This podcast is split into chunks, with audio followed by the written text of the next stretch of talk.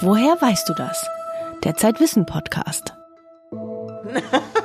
Deshalb ist man ja berühmt.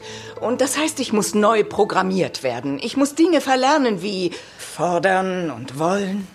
Das ist Meryl Streep oder besser gesagt ihre deutsche Stimme, die Synchronsprecherin Dagmar Dempe. Eine charismatische Stimme, die man sofort erkennt und die für mich zu Meryl Streep gehört, als wäre es ihre echte Stimme. Was einer Stimme Ausstrahlung verleiht, darum geht es in unserem ersten Beitrag. Außerdem interviewen wir eine amerikanische Ahnenforscherin, die mit Hilfe von Stammbaumanalysen bereits mehr als 100 Schwerverbrecher aufgespürt hat. Und im dritten Beitrag erzählt die Fußballnationalspielerin Alexandra Popp, wie man nach Rückschlägen wieder Mut schöpft. Ich bin Hella Kemper und bei mir im Studio ist jetzt Shazad Golab. Hallo Shazad. Hallo Hella. Wenn ich die deutsche Meryl Streep höre, könnte ich wirklich quietschen. Ihre Stimme ist einfach zu toll. Und du hast mit dieser Stimme gesprochen, also mit der Synchronsprecherin Dagmar Dempe. Was macht das Besondere ihrer Stimme aus? Ich habe mich gefragt, wie kommt es, dass wir manche Stimmen als so charismatisch wahrnehmen und andere nicht? Da musste ich direkt an eine Filmszene denken. In dem Film Die Eiserne Lady spielt Meryl Streep die britische Premierministerin Margaret Thatcher. Es gibt da eine zentrale Szene, in der klar wird, wie wichtig die Stimme für den politischen Erfolg ist. Streeps Synchronsprecherin Dagmar Dempe hat sich auch sofort an diese Szene erinnert. Sie sagt über Thatcher, Sie wird sozusagen von Männern angeregt, irgendwie auf eine bestimmte Art zu sein, sonst wird das da nichts in der Politik. Und im Film klingt die Szene dann so. Man muss einfach nur ihr Erscheinungsbild maximieren indem man alle ihre Qualitäten hervorholt und dafür sorgt, dass sie aussehen und klingen wie die Führungsperson, die sie sind. Klingen wie eine Führungsperson, das sagen im Film Thatchers Politikberater und die britische Spitzenpolitikerin kriegt dann sogar ein Sprechtraining, noch bevor sie Premierministerin wird. Gut, rufen Sie jetzt bitte Mr. Thatcher. Dennis. Ja, ich will Autorität hören, Überzeugung, Ihren festen Dennis. Willen. Ja gut, noch einmal und einatmen und... Dennis! Ja. Klingt etwas amüsant, wenn eine so mächtige Frau wie Thatcher beigebracht bekommt, ihre Stimme autoritär klingen zu lassen, also zumindest im Film, nach dem Motto, nur mit einer charismatischen Stimme kannst du eine erfolgreiche Politikerin werden. Welchen Einfluss die Stimme dann auf den Erfolg von Thatcher gehabt hat, das kann man wohl nicht seriös sagen, oder? Naja, im Film ist die Phase, in der Thatcher Stimmtraining bekommt, jedenfalls ein Wendepunkt. Danach schießen Thatchers Beliebtheitswerte in die Höhe. Die echte Thatcher hatte ja, finde ich, eine furchtbare Stimme. Doch ähm, wie ist das, wenn man so eine besondere Stimme wie die von Meryl Streep synchronisiert? Dagmar Dempe hat Meryl Streep in mehr als zehn Filmen gesprochen, zuletzt in Little Women. Ich habe sie gefragt, wie sie das mit ihrer Stimme macht, wenn sie als Meryl Streep charismatische Figuren spricht, wie in Der Teufel trägt Prada oder Mamma Mia. Meine Stimme, die ist irgendwie, die ist, wie sie ist. Die habe ich, die habe ich geschenkt bekommen. Ich habe die nirgendwohin trainiert. Die ist einfach so, die hat sich im Laufe der Jahre so entwickelt. Diese Antwort von Dagmar Dempe hat mich tatsächlich etwas überrascht. Kein Stimmtraining, um Meryl Streep zu sein. Dieses gewisse Etwas, das hat Dempe einfach in ihrer Stimme. Was genau ist denn dieses gewisse Etwas?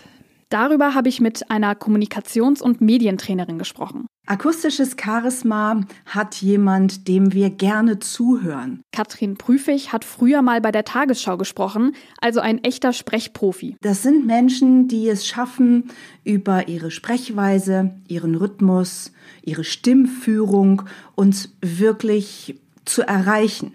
Und zwar tatsächlich auch unser Gehirn zu erreichen. Dann ist es auch egal, worüber jemand spricht, über eine bahnbrechende Entdeckung oder was es zum Essen gab. Haben denn manche von Natur aus eine charismatische Stimme? Da gab es eine große Kehrtwende in der Wissenschaft. Früher ist man davon ausgegangen, Charisma ist unerklärlich. Entweder hat man es oder man hat es nicht. Das Wort kommt auch aus dem Griechischen und bedeutet Gnadengabe von Gott. Heute zeigen Studien aber ganz klar, wir können Charisma lernen und ForscherInnen haben herausgefunden, akustisches Charisma lässt sich sogar wissenschaftlich messen. Was genau messen denn die Wissenschaftler dann in der Stimme? Also die Lautstärke oder die Frequenzen? Phonetiker nennen insgesamt 16 Faktoren, die das akustische Charisma beeinflussen. Die werden analysiert und das Charisma kann dann in eine Punktzahl umgewandelt werden. Die ist dann irgendwo zwischen 100 und 0, wobei 100 quasi der Highscore wäre. Katrin Prüfig sagt, dass aber nicht alle 16 Variablen in der Stimme gleich wichtig sind für unser akustisches Charisma. Es gibt fünf bis sechs wirklich sehr, sehr wertvolle Parameter und dazu gehört beispielsweise das Sprechtempo, dass ich mit einer gewissen Dynamik vorwärts gehe in meiner Sprechweise, nicht so zögerlich bin, andererseits aber auch nicht zu schnell spreche. Neben dem Tempo ist aber auch sowas wie die Sprachmelodie und die Betonung total wichtig. Also eine charismatische Stimme ist ja für Schauspielerinnen und Politikerinnen enorm wichtig. Wie ist das im Alltag? Da spielt es ja keine so große Rolle, wie charismatisch meine Stimme klingt, also beispielsweise an der, an der Supermarktkasse. Da brauchen wir unser akustisches Charisma vielleicht weniger, aber gerade im Berufsalltag kann charismatisches Sprechen total wichtig sein. Besonders wenn wir, wie zurzeit, eigentlich meist virtuell kommunizieren. Wir haben im virtuellen Raum ein bisschen Mimik zur Verfügung, wir haben mehr oder weniger Blickkontakt und dann haben wir eben unsere Stimme. Und das heißt auch in regulären Meetings in Unternehmen, in Besprechungen mit Partnern, mit Kunden, überall da braucht es mehr denn je die Kraft der Stimme, dass wir da unser Potenzial wirklich ausschöpfen. Trotzdem büßen wir in Videoanrufen und Online-Konferenzen auch einiges an akustischem Charisma ein, alleine durch die Kompression der Stimme. Was heißt da Kompression? Damit unsere Stimme überhaupt erst technisch übertragen werden kann, muss sie quasi verpackt werden. Also man muss es sich so vorstellen, wenn wir sprechen, produzieren wir ja nicht nur eine Frequenz, wir sind da kein Vogel. Das ist Oliver Niebuhr, er ist Phonetiker und forscht an der Universität von Süddänemark zu akustischem Charisma. Dadurch, dass wir verschiedene Laute zum Ausdruck bringen können, A, I, U oder F, S, Sch, etc., äh, produzieren wir ständig ein großes Spektrum an Frequenzen zwischen 50 und mindestens 15.000 Hertz, wenn nicht sogar höher. Wenn die Stimme dann in einem Videoanruf oder auch einfach am Telefon übertragen wird, können technisch nicht alle Frequenzen übertragen werden. Und da kommt dann die Kompression ins Spiel. Damit die Stimme möglichst schnell zum anderen Ende der Leitung gelangt, werden die Daten komprimiert. Und das geht auf Kosten des Charismas? Genau, bei der Kompression werden Frequenzen ausgedünnt. Und da ist Oliver Nibo in seiner Forschung auf etwas Überraschendes gestoßen. Was in der Kompression geschieht, das behandelt Männer und Frauen nicht gleich. Und das war ziemlich unerwartet zunächst einmal. Aber es geht letztendlich darum, dass diese verschiedenen Kompressionsalgorithmen, dass die in der Art und Weise, wie sie Daten komprimieren, Frauen ein wenig benachteiligen. Nicht alle und auch nicht alle gleich stark, aber im Grundsatz finden wir da einen völlig unerwarteten Geschlechtsunterschied, ähm, der den Frauen irgendwie zum Nachteil gereicht. Alle Stimmen verlieren also durch die Kompression an Charisma. Aber Frauenstimmen sind davon stärker betroffen als Männerstimmen. Liegt das wirklich an der Technologie oder werden weibliche Stimmen generell als weniger charismatisch wahrgenommen? Beides stimmt. Nehmen wir mal an, ein Mann und eine Frau lassen ihre Stimme analysieren und beim Charismamesser kommt die gleiche Punktzahl raus. Die akustische Leistung der beiden ist also auf dem Papier gleich. Aber werden die Stimmen Probanden vorgespielt, dann wird die männliche Stimme trotzdem als charismatischer wahrgenommen. Auch von Frauen übrigens. Die Kompressionsalgorithmen verstärken dieses Phänomen, weil sie nicht an das Frequenzspektrum von Frauenstimmen angepasst sind. Das schadet dem weiblichen Charisma in der Stimme. Warum ist das so? Also was macht denn die Kompression bei Frauenstimmen anders? Nichts. Und das ist das eigentliche Problem. Einfach gesagt nehmen die Kompressionsalgorithmen da Frequenzen weg, wo sie am wenigsten gebraucht werden. Also, weil Frauenstimmen im hohen Frequenzspektrum stärker ausdünnen als die tieferen Männerstimmen, nimmt hier der Algorithmus mehr weg. Und dadurch fehlen bei Frauenstimmen dann die Frequenzen, die für das weibliche Charisma eine wichtige Rolle spielen. Im Umkehrschluss heißt es letztendlich, dass die Frauen am Ende besser sein müssen als die Männer, um gleichermaßen charismatisch wahrgenommen zu werden. Das kommt mir irgendwie bekannt vor. Hast du denn Tipps von deiner Recherche mitgebracht, wie ich mein akustisches Charisma trainieren könnte? Das habe ich. Hier ist eine Übung von Katrin Prüfig. Wir müssen uns immer wieder daran erinnern und auch zurückfinden auf unseren Eigenton. Was ist der Eigenton? Der Eigenton ist die Stimmlage, in der ich ohne Ende vor mich hin brummen kann. Bei mir klingt der Eigenton dann so. Mhm, bei mir eher so. Klar muss ich zwischendurch mal atmen, aber im Grunde könnte ich jetzt stundenlang so vor mich hin brummen. Und das Schöne ist, wenn wir uns immer wieder auf diesen Eigenton zurückfinden, beispielsweise am Ende des Satzes, dann haben unsere Botschaften, unsere Sätze schon gleich sehr viel mehr Kraft. Dieser Eigenton ist also unser stimmliches Zuhause. Vielen Dank, Shazad, für deine Recherche. Mit welchen Atemübungen wir unsere Stimme, aber auch den gesamten Atemapparat trainieren können, darüber schreibe ich in der aktuellen Ausgabe von Zeitwissen. Die Wissenschaft weiß nämlich inzwischen ziemlich genau, bei welchem Atemrhythmus auch der Geist am schnellsten zur Ruhe kommt. Unsere Hörer und Hörerinnen können ein Probeheft gratis bestellen unter zeit.de slash wissen-podcast. Es gibt eine neue Methode, Mörder zu finden, selbst wenn deren Taten schon Jahrzehnte zurückliegen. Die Polizei holt sich dafür Unterstützung von DNA-Detektiven. Die durchforsten dann die Stammbäume von Millionen von Menschen, oft ohne deren Wissen. Mein Kollege Max Rauner ist jetzt bei uns im Studio. Er hat mit Amerikas wohl berühmtester DNA-Detektivin gesprochen. Sie hat nach eigenen Angaben inzwischen 144 Mörder, Vergewaltiger und Gewaltopfer identifiziert. Im Durchschnitt jede Woche löst sie einen Fall. Hallo Max. Hallo Hella. Wer ist denn diese DNA-Detektivin? Ja, ihr Name ist Cece Moore geboren 1969. Sie lebt in Kalifornien und war früher Schauspielerin und Sängerin. Sie ist in Musicals aufgetreten, zum Beispiel West Side Story. Und dann hat sie ihr Hobby, die genetische Ahnenforschung, zum Beruf gemacht. Genetic genealogy is like Pandora's box. It is open now and people's deepest darkest secrets have been revealed. Genetische Genealogie, das heißt Ahnenforschung mit Hilfe von DNA-Analysen also mit freiwilligen DNA-Tests. Ganz genau, das ist absolut freiwillig. Also du bekommst ein, ein kleines Testkit zugeschickt von Firmen wie MyHeritage, Family Tree, DNA, 23andMe und da ist ein Wattestäbchen drin, das streichst du dir über die Mundschleimhaut, schickst es wieder zurück. Diese Methode ist unglaublich mächtig, also es hat nichts mehr gemein mit dem der Stammbaumforschung, wie sie mein 80-jähriger Onkel zum Beispiel betreibt, und da kommt man dann Geheimnissen auf die Spur, die du eben nicht erfährst, wenn du ins Familienalbum deiner Großeltern guckst. It's involving family mysteries and secrets that people have tried to hide in regard to conception, uh, affairs, out of wedlock births. Out of wedlock birth, das sind außereheliche Affären. I don't think that out of wedlock births is a big deal anymore, but for a lot of families, it still is when those secrets come out. I've also dealt with cases in the past where someone has been conceived through rape or incest. And so I had already kind of ventured into that territory even before I was officially working with law enforcement. Also von Familiengeheimnissen zur Strafverfolgung. Die Frage ist ja, wie kann man die Ahnenforschung zur Aufklärung von Verbrechen nutzen? Dass man DNA-Spuren vom Tatort als genetischen Fingerabdruck nutzt, das gibt es ja schon lange. Das gibt es schon lange. Da nimmt man 15 bis 20 Merkmale dieses, dieser DNA und erstellt einen genetischen Fingerabdruck. Dann gibt es einen Abgleich mit einer Datenbank vom Bundeskriminalamt und dann schaut man, finde ich dort den Verdächtigen. Die neue Technik, da schaust du dir 600.000 bis 700.000 Abschnitte der DNA an und dieses Profil lädst du dann in eine Ahnensuchmaschine hoch. Und dann spuckt dir diese Suchmaschine die Namen aus von Menschen, die mit dem Mörder verwandt sind. Die DNA-Detektive erstellen daraus Stammbäume und versuchen dann auf diese Weise den Namen des Täters zu ermitteln.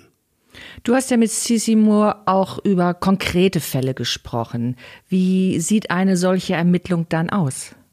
Ich habe sie gefragt, welcher Fall ihr besonders in Erinnerung geblieben ist. I am especially proud of the Angie Dodge case, which is out of Idaho Falls. Angie Dodge war eine 18-jährige Frau, die in einer Kleinstadt im Bundesstaat Idaho lebte und am 13. Juni 1996 ermordet wurde. Angie was a young woman that was raped and murdered in her new apartment or home she had just moved into three weeks earlier. Monatelang hat die Polizei vergeblich nach dem Täter gesucht und dann verdächtigte man einen 19-jährigen Mann, Christopher Tapp, weil ein Freund von ihm wegen einer anderen Vergewaltigung verhaftet worden war. Die Polizei verhörte Tapp dann insgesamt mehr als 100 Stunden und setzte ihn massiv unter Druck, ein Geständnis zu unterschreiben. Vor Gericht hat er das dann widerrufen und ausgesagt, dass die Polizei ihn zum Geständnis genötigt hatte. Und auch seine DNA stimmte nicht mit den DNA-Spuren vom Tatort überein. Trotzdem wurde er 1998 zu lebenslänglicher Haft verurteilt. Part of the reason I'm especially proud of that case is because Christopher Tapp had been convicted of her rape and murder, and he had spent 20 years in prison. And he had recently been released, but they had refused to to uh, find him innocent. Die Mutter von Angie Dodge hatte im Laufe der Jahre immer stärkere Zweifel, ob Tapp wirklich der Mörder ihrer Tochter war. Und nachdem sie die Videos der Verhöre gesehen hatte, die Lokalzeitung hatte die Herausgabe vor Gericht erstritten mit dem Freedom of Information Act. Da setzte sie sich mit Anwälten und Medien für seine Freilassung ein. Also die Mutter der Ermordeten. Ja, das klingt jetzt ein bisschen mh, hm, seltsam vielleicht, aber sie war halt nicht davon überzeugt, dass dieser Mann, der es ja auch bestritten hat, äh, der, der Mörder zu sein, tatsächlich der Täter war. Und natürlich ähm, ja, rumorte das in ihr und sie wollte den echten Mörder finden. And thanks to the victim's mother, uh, Carol Dodge, and also the Innocence Project, he had been released but not exonerated. 2017 gab es dann einen Deal, nämlich dass Tapp freigelassen wird, aber der Schuldspruch wegen Mordes nicht zurückgenommen wird. You know, it's horrible to spend 20 years in prison as an innocent man for sure, but it's not fixed when somebody just gets released when they still have a felony murder charge. Imagine trying to live your life with that. Christopher Tapp galt also weiterhin als Mörder. Außer die Polizei würde jemals den wahren Mörder finden. Eigentlich eine verdrehte Rechtsprechung. Ja, es klingt total absurd, aber ich denke, wenn du fast 20 Jahre im Knast sitzt, dann stimmst du auch solchen Deals zu und das hat Tapp dann gemacht.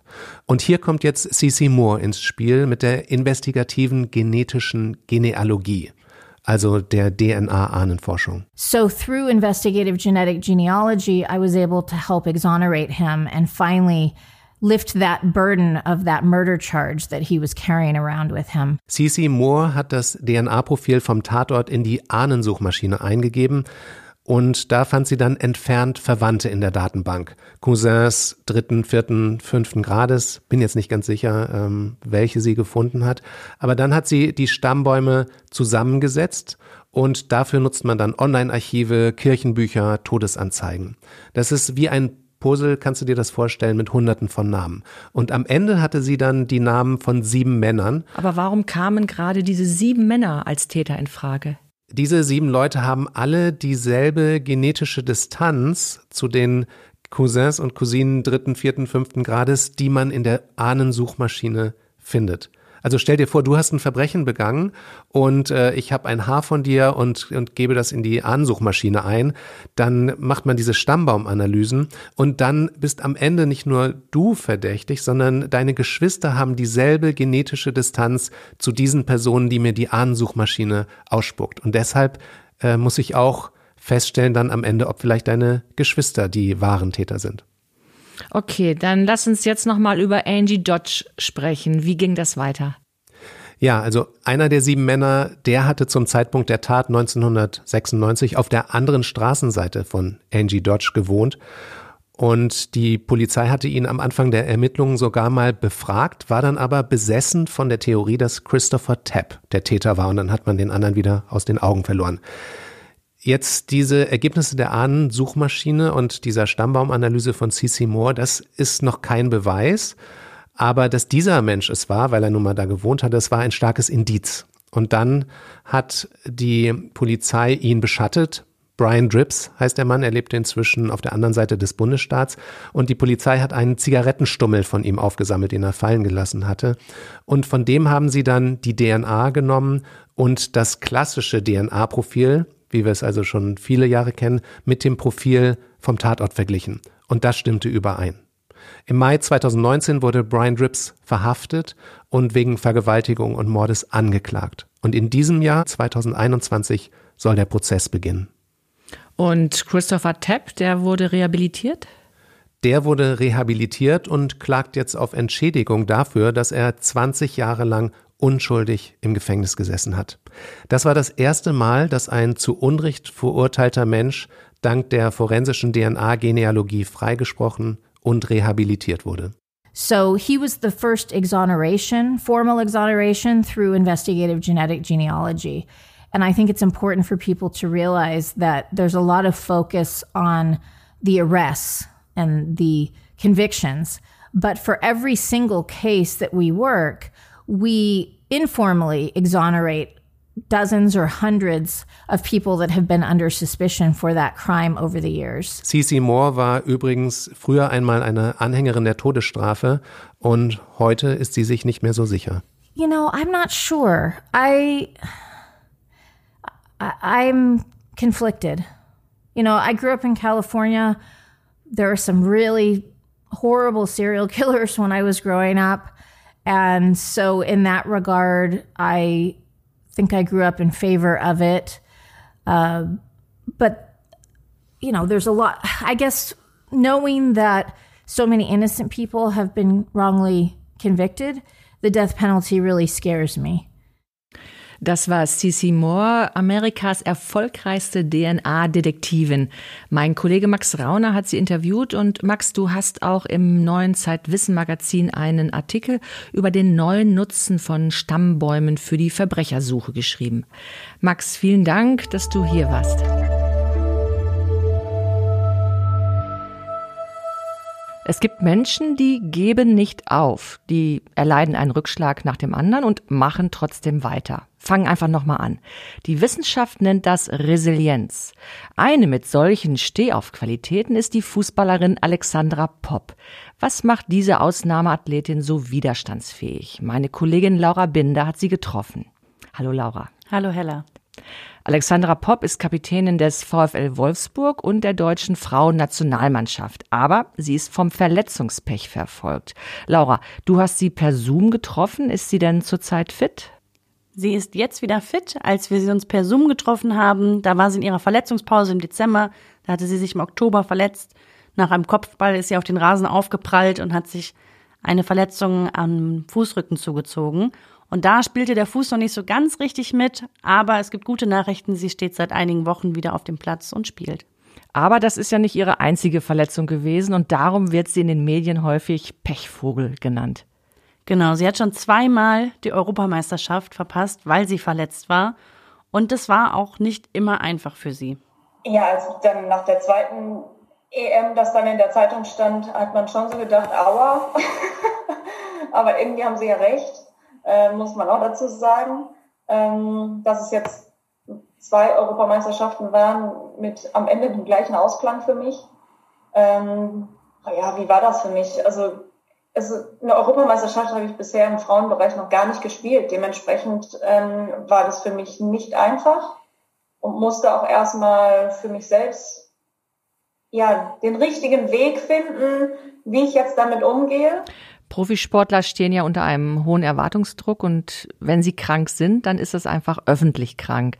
Welchen Weg hat Alexandra Popp aus, aus ihrer Krise gefunden? Wie hat sie sich neu motiviert, Laura?